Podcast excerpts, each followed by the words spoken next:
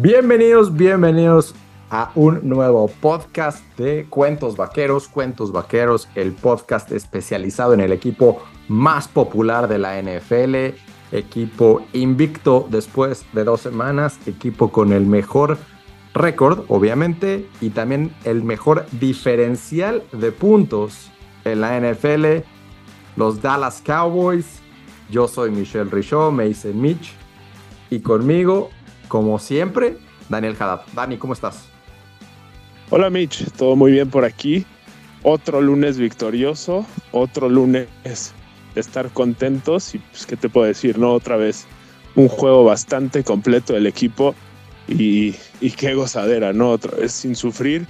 Eh, por ahí, pues que fue un error de la defensiva y, y no mucho más, ¿no? Entonces, pues muy contento, muy... Sí, otro lunes de sonrisa total. ¿Tú cómo estás, Mitch?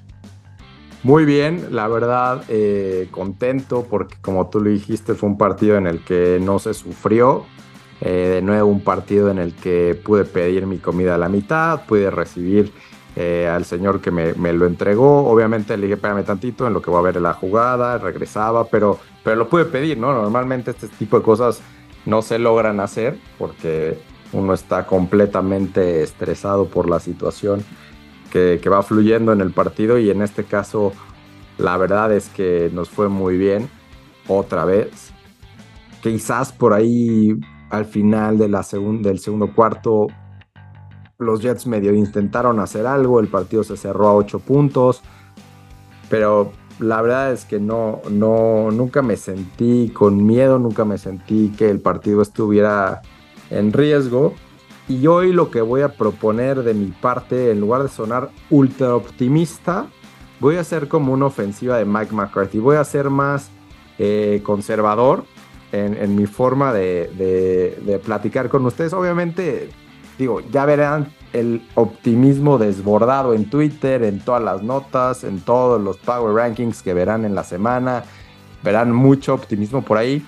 Y aquí, al menos de mi lado, obviamente mucha felicidad, ser muy positivo, pero también encontrar ahí un par de cosas que, si bien no son pesimistas, ni mucho menos, sí, nada más es mantener un poco la cordura, porque también veo que el becario está desbordado en Twitter, entonces es como ponerme yo freno de mano a, lo que, pues al contenido que sale, cuentos vaqueros, y, y ser un poquito más conservadores. Dani, ¿tú? Sí, yo creo que estoy totalmente de acuerdo contigo. Es muy, muy extraño porque tú sueles ser el positivo en, este podcast. Yo suelo ser el negativo, inclusive ya hasta me reclamaron mucho en, en el grupo de WhatsApp. Pero sí, creo que pues hay cosas que se pueden mejorar, pero como lo dijimos el año pasado, siempre es mejor mejorar, valga la redundancia, ganando, ¿no? Y arreglar esos detallitos mientras vayas ganando y tratar de, de ser mejor con un récord invicto hasta ahora, ¿no? Hemos tenido dos rivales, pues, no quiero decir a placer, pero cómodos, ¿no? Dos corebacks que no han hecho sufrir mucho a nuestra defensiva. Eh, hoy, eh, bueno, ayer más bien, nos tocó una defensiva mejor que la de la semana pasada, una de las mejores defensivas de la NFL, y aún así pudimos meterle, pues, 30 puntos.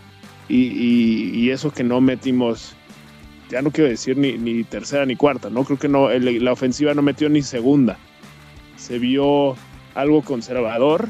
No sé si Mike McCarthy, el estilo. A ver, vamos a dejar eso para un poquito más adelante porque tengo una sección específica preparada para ti donde hablaremos de esto. Eh, te invito a que vayamos a nuestra sección de qué es lo que más nos gustó eh, de este partido. Y te pregunto, Dan, ¿qué fue lo que más te gustó? ¿Es Michael Gallup? Perdón, Michael Gallup. No, Michael Gallup no está haciendo nada, mi hijo. ¿Es eh, Micah Parsons? ¿Es CD Lamb? ¿Qué fue lo que más te gustó del partido? Yo creo que para esta, para esta parte, y, yo creo que vas a estar de acuerdo conmigo, pero tenemos que vetar a Micah Parsons. Porque si no va a ser siempre lo que más nos gustó de, de esta sección, ¿no? Qué, qué, qué jugador, qué locura. Ese primer sack que tiene es pues habla de la velocidad, la fuerza del jugador, de lo que es pues completamente, ¿no? Entonces, o sea, aquí ya vamos a, vamos a vetar a Maika. Lo tenemos que vetar porque si no, si no, todas las semanas vamos a tener que hablar de él, ¿no? Y ya sabemos. Maika vetado, perfecto.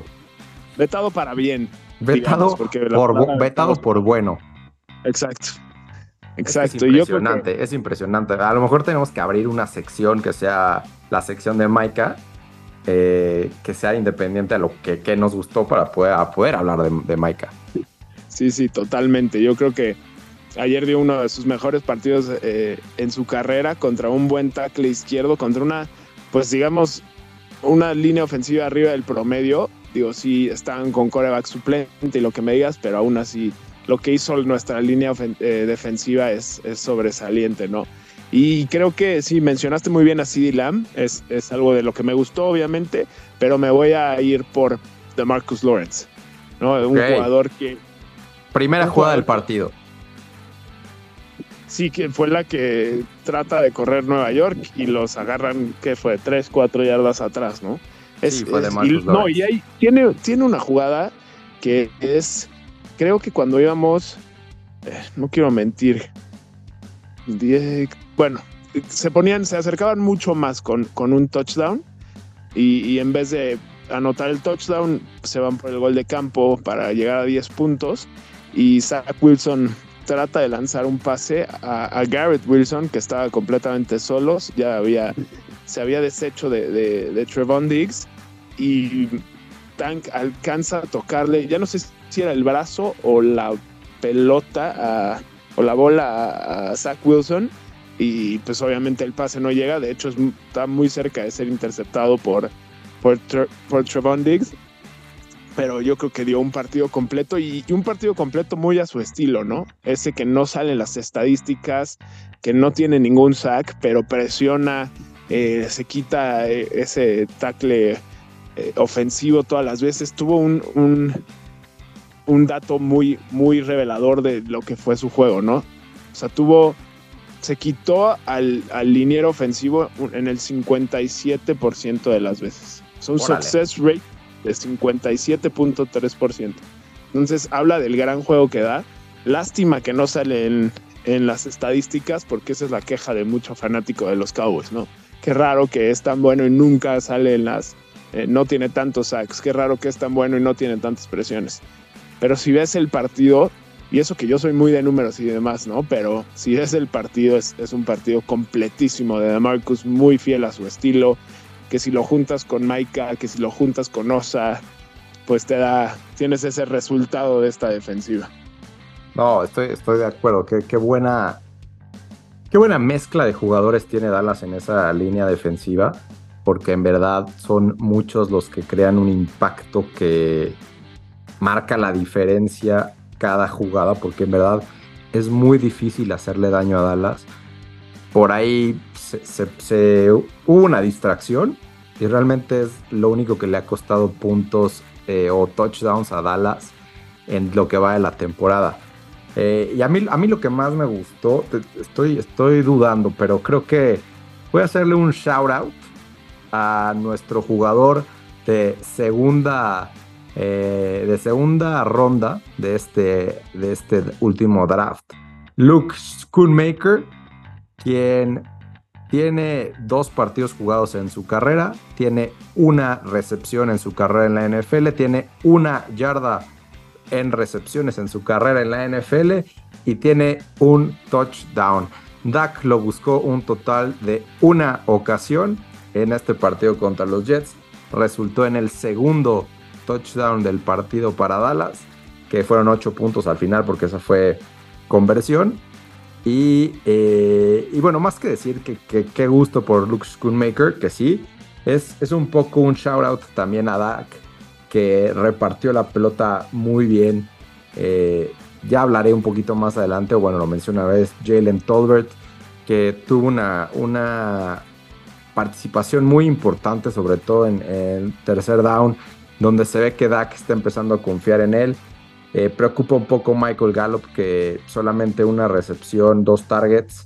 Eh, pero bueno, Luke Schoonmaker, felicidades. Tu primer recepción en la, en la NFL fue para touchdown contra una buena defensiva, ya lo dijiste, ¿no? Eh, todo mundo se acabó a Josh Allen. Qué mal Josh Allen la semana pasada, ¿no? Un touchdown, creo que tres intercepciones. Se vio muy mal y esta vez Dak Prescott contra la misma defensiva. Dos touchdowns, cero intercepciones. Empezó su partido con 13 eh, lanzamientos, 13 recepciones por parte de, sus wide receivers, tight ends y bueno, corredores, porque Tony Pollard estuvo muy activo por ahí también. Así es que, pues es a Luke Schoonmaker, pero es un poco a esta diversidad que, generó Dak Prescott para empezar el partido. Dan, no sé si tú puedes encontrar algo que no te haya gustado después de ocho cuartos de, temporada, en donde Dallas solamente ha recibido 10 puntos, donde no hemos entregado el ovoide. ¿Qué, ¿Qué, no te ha gustado o qué no te gustó en este partido? Sí, hablé de, lo conservativo, o lo, perdón, lo conservador que se, se vio Mike McCarthy en, o bueno, la ofensiva en sí, en las jugadas que se mandó, pero creo que voy a hablar específicamente de esas cuartas oportunidades, especialmente o específicamente de esa cuarta oportunidad en la yarda 1, que el equipo decide patear, o igual era yarda 3, pero decide patear. Es que empezó, empezó en la yarda 1 y, creo que en la tercera oportunidad los echaron para atrás. Entonces ya, ya el, field goal no fue desde la 1, fue desde la 3 o la 4. Correcto. Digo, ahorita le salió, ¿no? Porque al final metieron 30 puntos, solo les metieron 10, íbamos contra una ofensiva sin su coreback titular, pero el no haberte la jugado ahí y si no la haces, dejas a esa ofensiva que no tiene a su coreback a 97 yardas de, anotarte un touchdown con una de las mejores defensivas de la liga, sí no me gusta que sea tan conservador. Y también se vio un, par de veces contra Nueva York, digo, no, no tan cerca de anotar, pero sí dentro de la yarda 20. Y aquí otra vez se vio en un par de ocasiones, ¿no? Hasta ellos que hicieron un fake punt se vieron un poco más... Eh, pues arriesgaron un poco más, ¿no? Digo, yo sé que tenían mucho menos que perder ellos que nosotros, pero contra un mejor equipo o en una mala noche de tu ofensiva, esos siete puntos te puede cambiar el juego, ¿no? Entonces, digo, a mí no es que haya sido el, mi juego favorito de Dak, tuvo un par de errores que no me gustaron eh, en lo absoluto. Uno en específico, ¿no? Nos hablamos de un pick six ahí muy claro. Sí, aparte un pick six que que eh, hace el, double pump, ¿no? El que va a pasar pero no la suelta y luego dice, pues ya está más cerca Garrett Wilson, la voy a lanzar a sus manos, ¿no? Entonces no, se entiende muy bien ahí. A, a Sos, a Sos Garner, Sos Garner. A Sos, perdón. A Sos y luego eh, eh, el, pase que tiene a, Jake Ferguson, creo, si no me equivoco, bueno, uno de sus tight ends. Sí, que lo voló. Lo vuela eh, creo que la jugada era primero ver a Tony Pollard, Tony Pollard estaba cubierto, luego a Jake Ferguson que pues, estaba no era el pase más fácil del mundo, pero bueno, lo malo es que pues, vuela a Jake Ferguson y del otro lado estaba CD Lamb solo, ¿no? Pero bueno, son dos errores muy puntuales que, no me gustaron de Dak.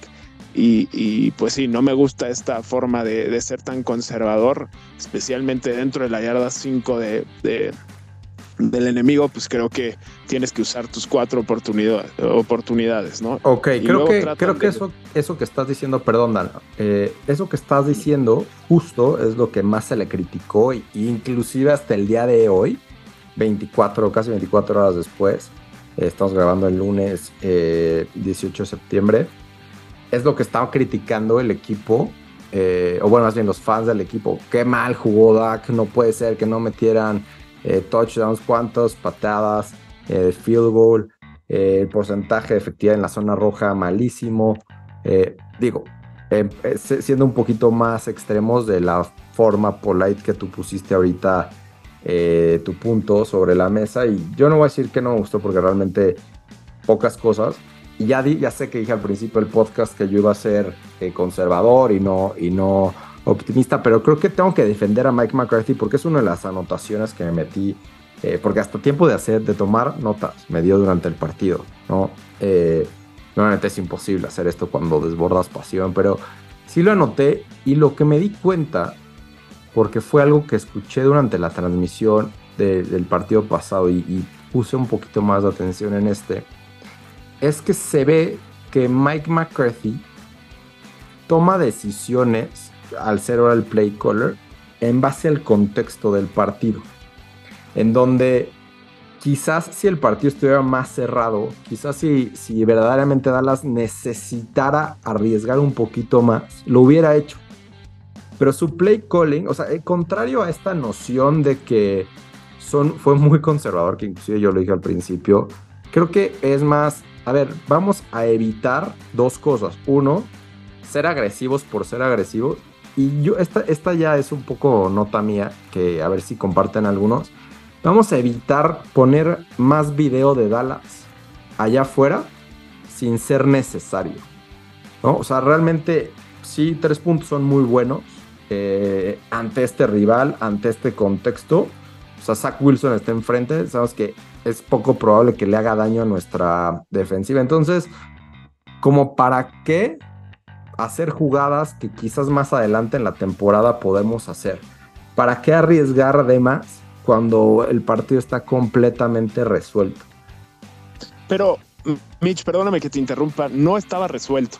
O sea, yo entendería que hiciera eso en el cuarto cuarto cuando ya les vas ganando por más de una anotación o, más de dos anotaciones y, y, tienes el partido controlado. Pero un punto en el tercer cuarto que solo vas ganando 14-7, eh, que se puede poner se puede poner feo, ¿no? Pasa este error de, Malik Hooker que no taclea bien a, Garrett Wilson, se te escapa 60 yardas y tienes empatado el partido y nada más pones más presión a tu ofensiva que, pues, no, que no esté carburando, pero no ha, no ha demostrado su potencial este año, que no ha tenido, ¿no? Porque realmente nuestra defensiva ha hecho, pues, todo el trabajo, más que esa primera ofensiva de Dallas que, que funcionó a la perfección.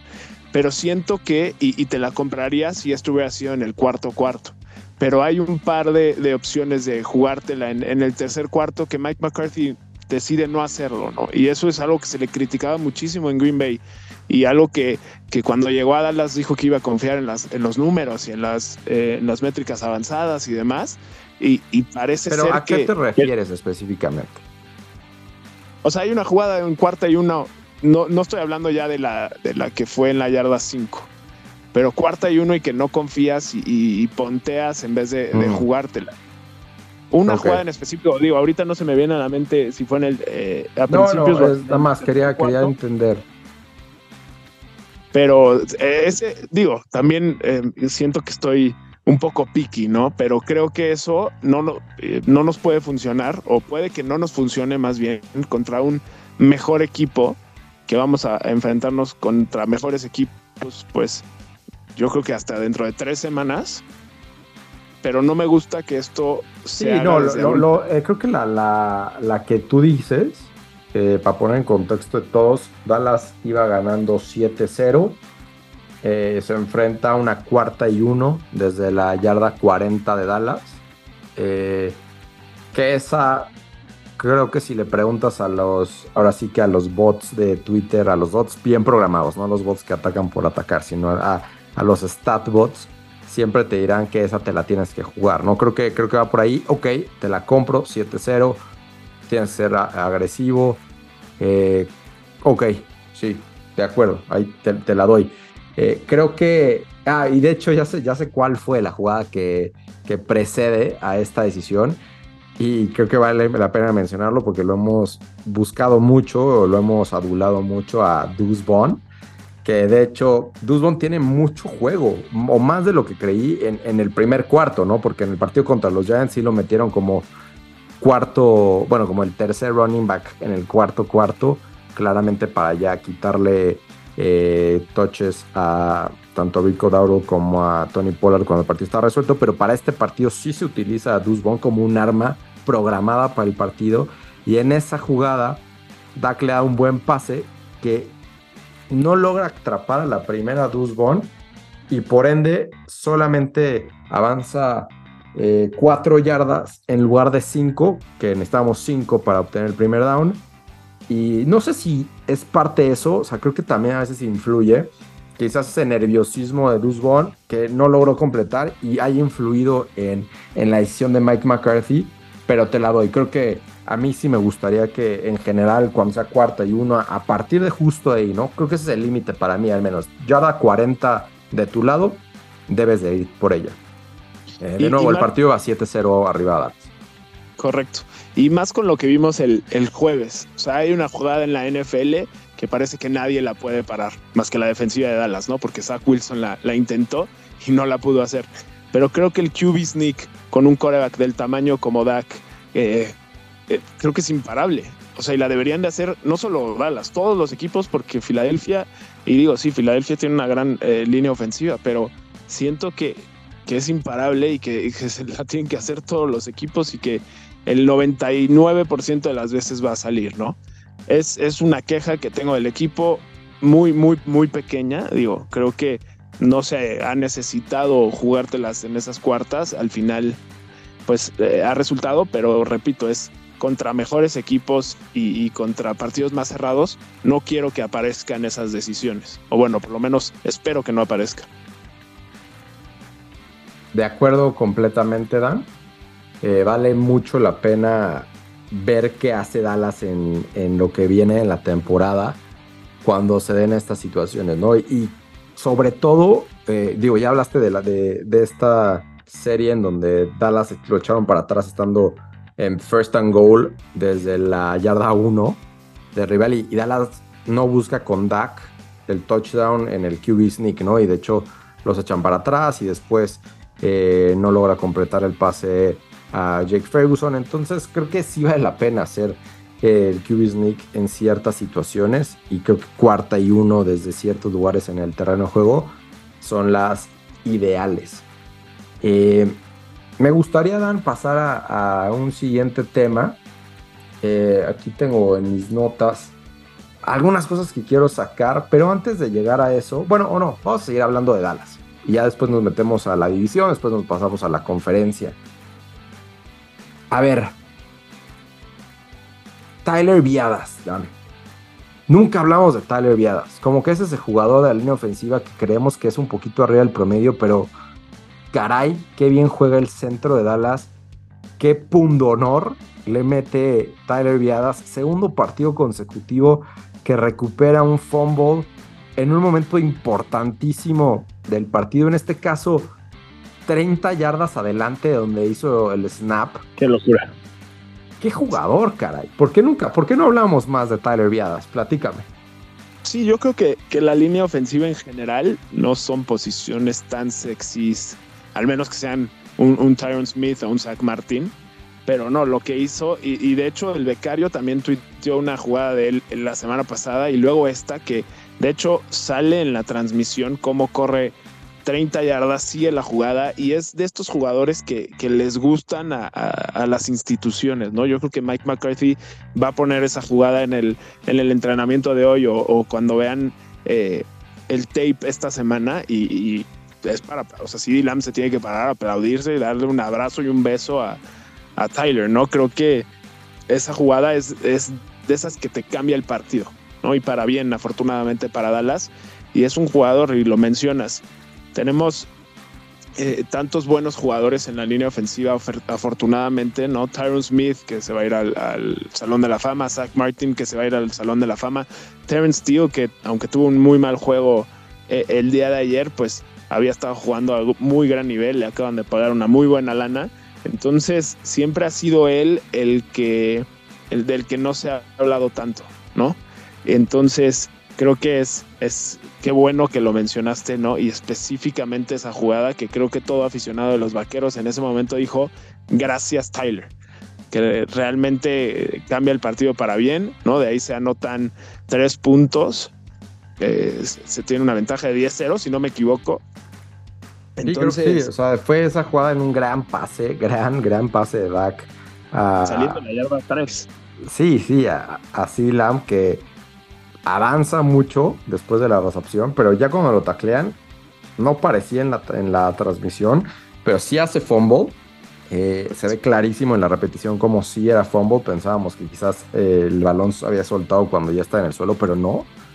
Y Tyler Viada realmente mantiene una tranquilidad que quizás con cualquier otro centro de la NFL no hubiera pasado. Así es que shout out a Tyler Viadas por, por, esa, por esa jugada. Y nada más hay que decirlo, Tyler Viadas está en su último año de contrato de novato y pues habrá que renovarlo. Nada más tenerlo ahí eh, eh, muy clarito porque creo que, creo que es un jugador digno de, de, renovarse. Quizás no es un contrato de más de 10 millones por año, ni mucho menos, pero sí la posición de centro en Tyler sí pueden ser 6, 7 millones anuales. Eh, para, Además, mencionar que no tenemos ningún suplente. Sí, no hay suplente. O sea, bueno, si al suplente lo, traemos siempre desde el practice squad y lo podemos traer a, creo a Brock Hoffman, que lo suben desde el practice squad y, lo podrán subir una vez más. Es más, vamos a hablar de eso. Buen tema, buen tema antes de entrar al, estado de la división y la conferencia y bueno, al partido contra Arizona. A ver, reglas de NFL, tú tienes 53 en tu roster. ¿No? Y aparte tienes a 16, 17 en tu escuadra de prácticas tú puedes subir al mismo jugador del, equipo de prácticas al roster de partido tres veces. Ya lo hizo Dallas dos veces con los mismos jugadores esta temporada. CJ Goodwin, que es especialista en, equipos especiales, y Brock Hoffman, que como bien dices es el suplente, porque no hay otro suplente en el roster, de Tyler Viadas. Seguramente porque gracias a Dios no hubieron lesiones que lamentar, sucederá lo mismo para la semana 3. Pero ya después de eso, para la semana 4, algo tendrá que cambiar. Y ese algo es probablemente soltar a un jugador.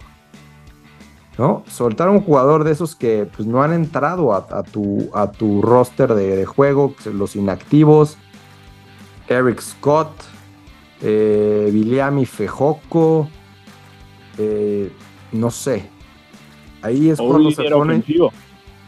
O un liniero ofensivo. O sea, que bueno, eh, pero jugaron todos los lineos ofensivos, ¿no? En el partido de, ayer. Entonces, digo. Digo, aquí hay que tener en cuenta que, que Udogas salió un poco lastimado.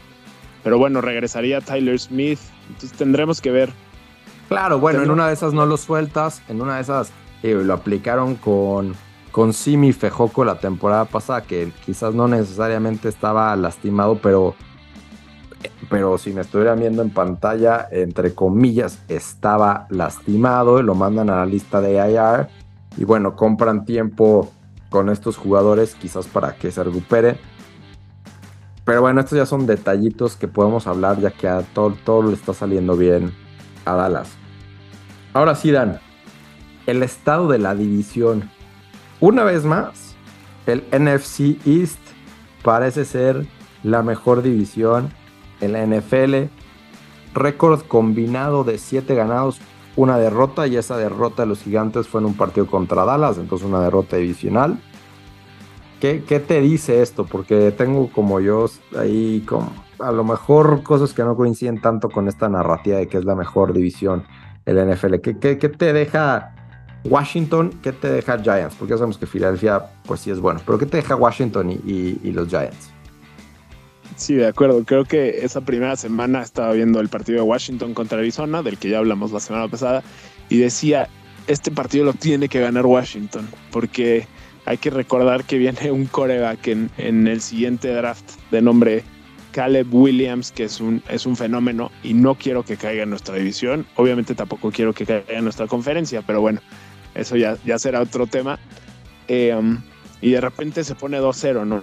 Entonces ahí es cuando dices, ay, güey, pues igual hubiera perdido ese partido contra Arizona o este partido contra Denver que, que gana ambos, pues con, mucha suerte, ¿no? No sé si, si jugando mejor o por.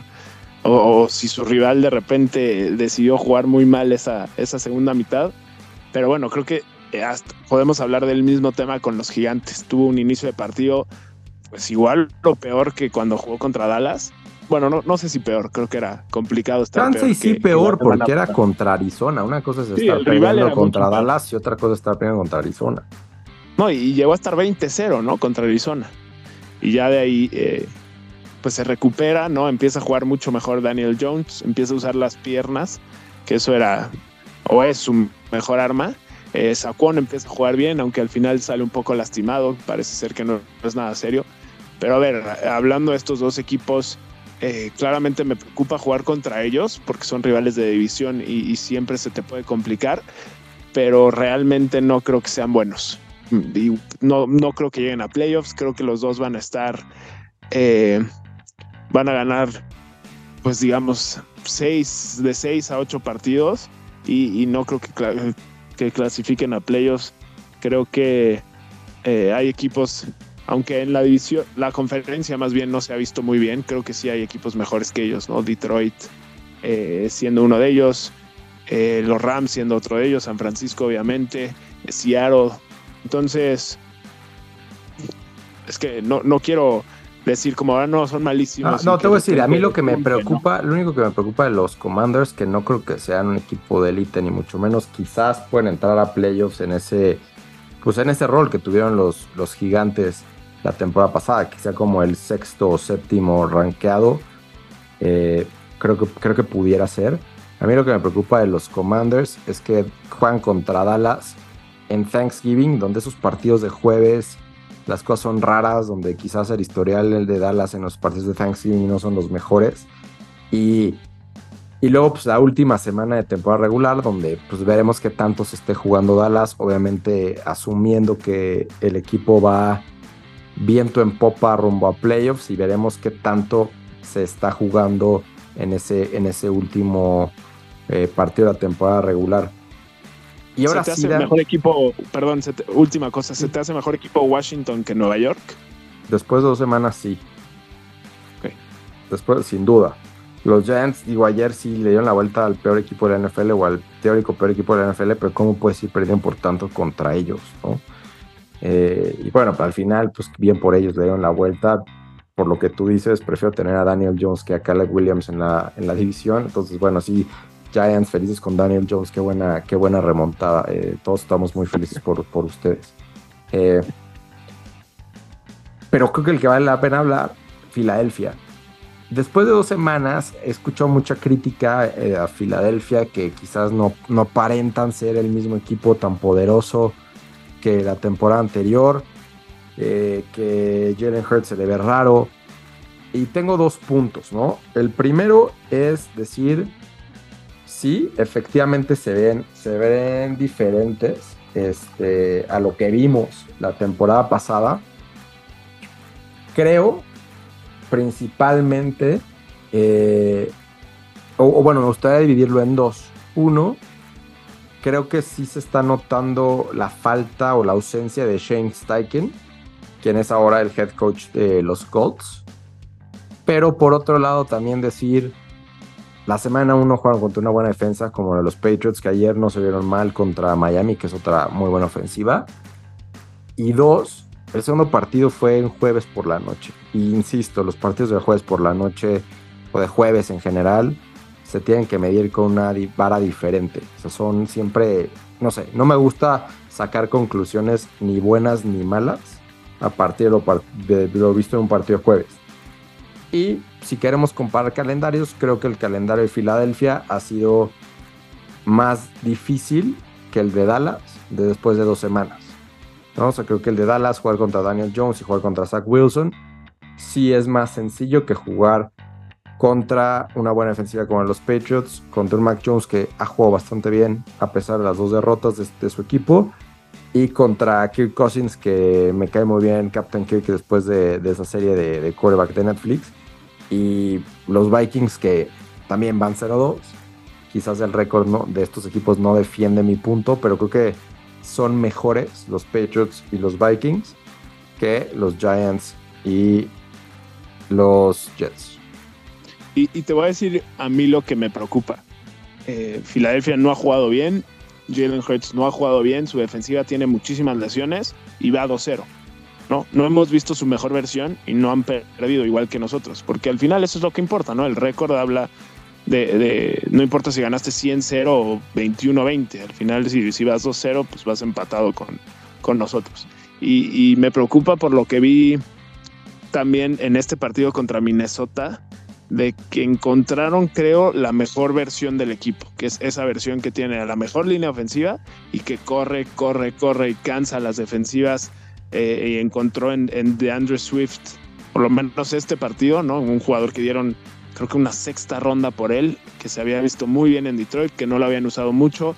eh, que llega a Filadelfia la primera semana y no lo usan. De hecho, usan a un jugador que para mi gusto es de menor nivel que él y en esta segunda mitad destruye a, Minnesota. Podrás decir, bueno, Brian Flores en Minnesota se equivoca, eh, no manda más jugadores a la caja, lo que sea, que estaría de acuerdo. Pero creo que se vio muy bien de Andrew Swift, se vieron muy bien Jason Kelsey y compañía en esa línea ofensiva.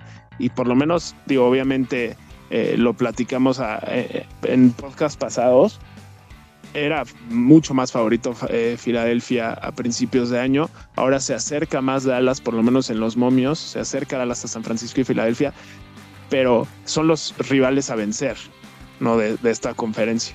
Desafortunadamente uno de ellos está en nuestra división y tendremos que jugar un par de veces contra ellos y demostrar quién es mejor.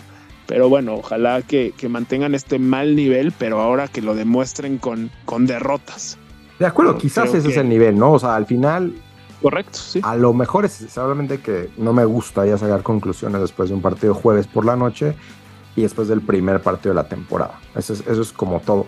Pero quizás sí no son tan buenos como esperábamos. Es, ciertamente una posibilidad. Eh, bueno, y el otro estado de la conferencia, San Francisco gana, ¿no? Quizás sorprende que los Rams no son un flan, como yo creía al principio de la temporada. Pensé que se iban a parecer más a los Rams de la temporada pasada que a la versión que están eh, dando ahora. Y bueno, ojo, porque Dallas juega contra los Rams eh, en octubre, eh, partido que quizás teníamos paloneado para ganar fácil, quizás no va a ser el caso. Lo único bueno de los Rams es que no tienen buena defensa, ¿no? Además, y obviamente tienen Aaron Donald, el mejor ya no sé si es el mejor defensivo de la liga o no, pero no, bueno. No, el mejor defensivo de la liga tiene el 11 y juega para Dallas. Correcto. Este, pero creo que ahí, digo, Matthew Stafford se ha visto muy bien. Tienen al novato de, receptor de quinta ronda en Puka, que también se ha visto muy bien, pero creo que les falla mucho la defensa y se vio en este partido, ¿no? San Francisco fue al principio del partido no tan superior, pero bueno, después creo que se ve muy bien. Y creo que hay un par de rivales que mencioné de la conferencia que se han visto mucho mejor de lo que pensábamos. Y son Seattle y Detroit, que tuvieron un, juego entre ellos esta semana y, que fue un juegazo, ¿no? Y se ha visto, ambos, ambos equipos se han visto muy bien, con muy buenas armas a la ofensiva, pero también pecan mucho de, la defensa. No sé si son los dos equipos que, tengan a la mejor defensa y, creo que ahí es donde les podemos sacar ventaja, ¿no? Porque al final nosotros se ha visto que tenemos una gran defensiva y sabemos de temporadas pasadas que tenemos una buena ofensiva, ¿no? Creo que no se ha notado mucho esta temporada, pero eh, eso es lo que buscamos, ¿no? Empezar con una buena defensa y que esa se mantenga toda la temporada y que la ofensiva carbure poco a poco para que llegue a, finales de, temporada al, al, 100% y lista, ojalá, para ellos. De acuerdo. Es septiembre, vamos muy bien, pero queremos que todo esté carburando y que todo siga bien y que no haya lesiones de cara a enero y por supuesto febrero. Dan, ya nos extendimos un poquito en el podcast, no hemos hablado nada de Arizona y creo que hay poco que hablar de un equipo que ya perdió contra dos equipos de nuestra división, en Washington y en los Giants. Es visita, es partido 2.25 de la tarde, hora de México contra los Cardinals. Eh, yo creo que Dallas va a ganar. Creo que la duda es si va a cubrir o no. Obviamente no, puede, no podemos entrar tan temprano en la temporada y, potencialmente perder o pensar que es un partido trampa. Creo que es muy temprano para pensar en esos famosos partidos trampa. Así es que no me gustaría desgastar la garganta eh, hablando más de este equipo. Pero sí invitar quizá a la posibilidad de que eh, haya un segundo podcast en la semana o bien estamos viendo con el becario la posibilidad de abrir TikTok. Así es que estén ahí, estén ahí pendientes porque quizás empezamos a generar contenido vía, vía TikTok. Tú, tú eres joven, Dan, ¿qué piensas de TikTok? ¿O prefieres hablar de los Cardinals o de TikTok?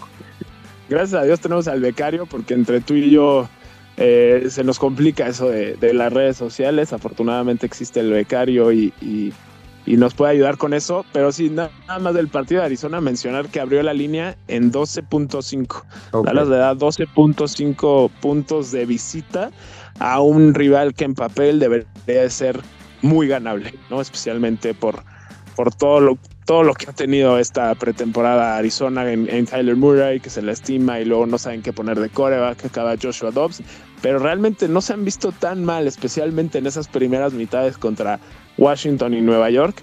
Pero bueno, aquí hay que demostrar que nosotros no somos esos equipillos, somos mucho mejor equipo que ellos dos. Tenemos una gran defensiva y ojalá aquí se, vea un poco más de nuestra ofensiva, ¿no? Eh, quiero ver más a, Tony Pollard corriendo. Eh, quiero ver más, ojalá esté Brandon Cooks para que podamos ver a, tanto a él como a Michael Gallup, eh, como a Jalen Tolbert. Quiero ver más a Cavante Turpin. ¿Sabes qué? Ahora que dije Cavante Turpin, creo que va a tener un regreso de patada para anotación. Ahí se los dejo. Bueno, ahí está tu pronóstico. Eh, al aire. Bueno, y nada más para cerrar, Arizona lleva 0-2 su récord, pero su récord contra el spread 2-0. Así es que como tú dices, quizás no son tan malos como, como aparentaban ser al principio de la temporada. Han cubierto la línea en sus dos partidos. Muy bien.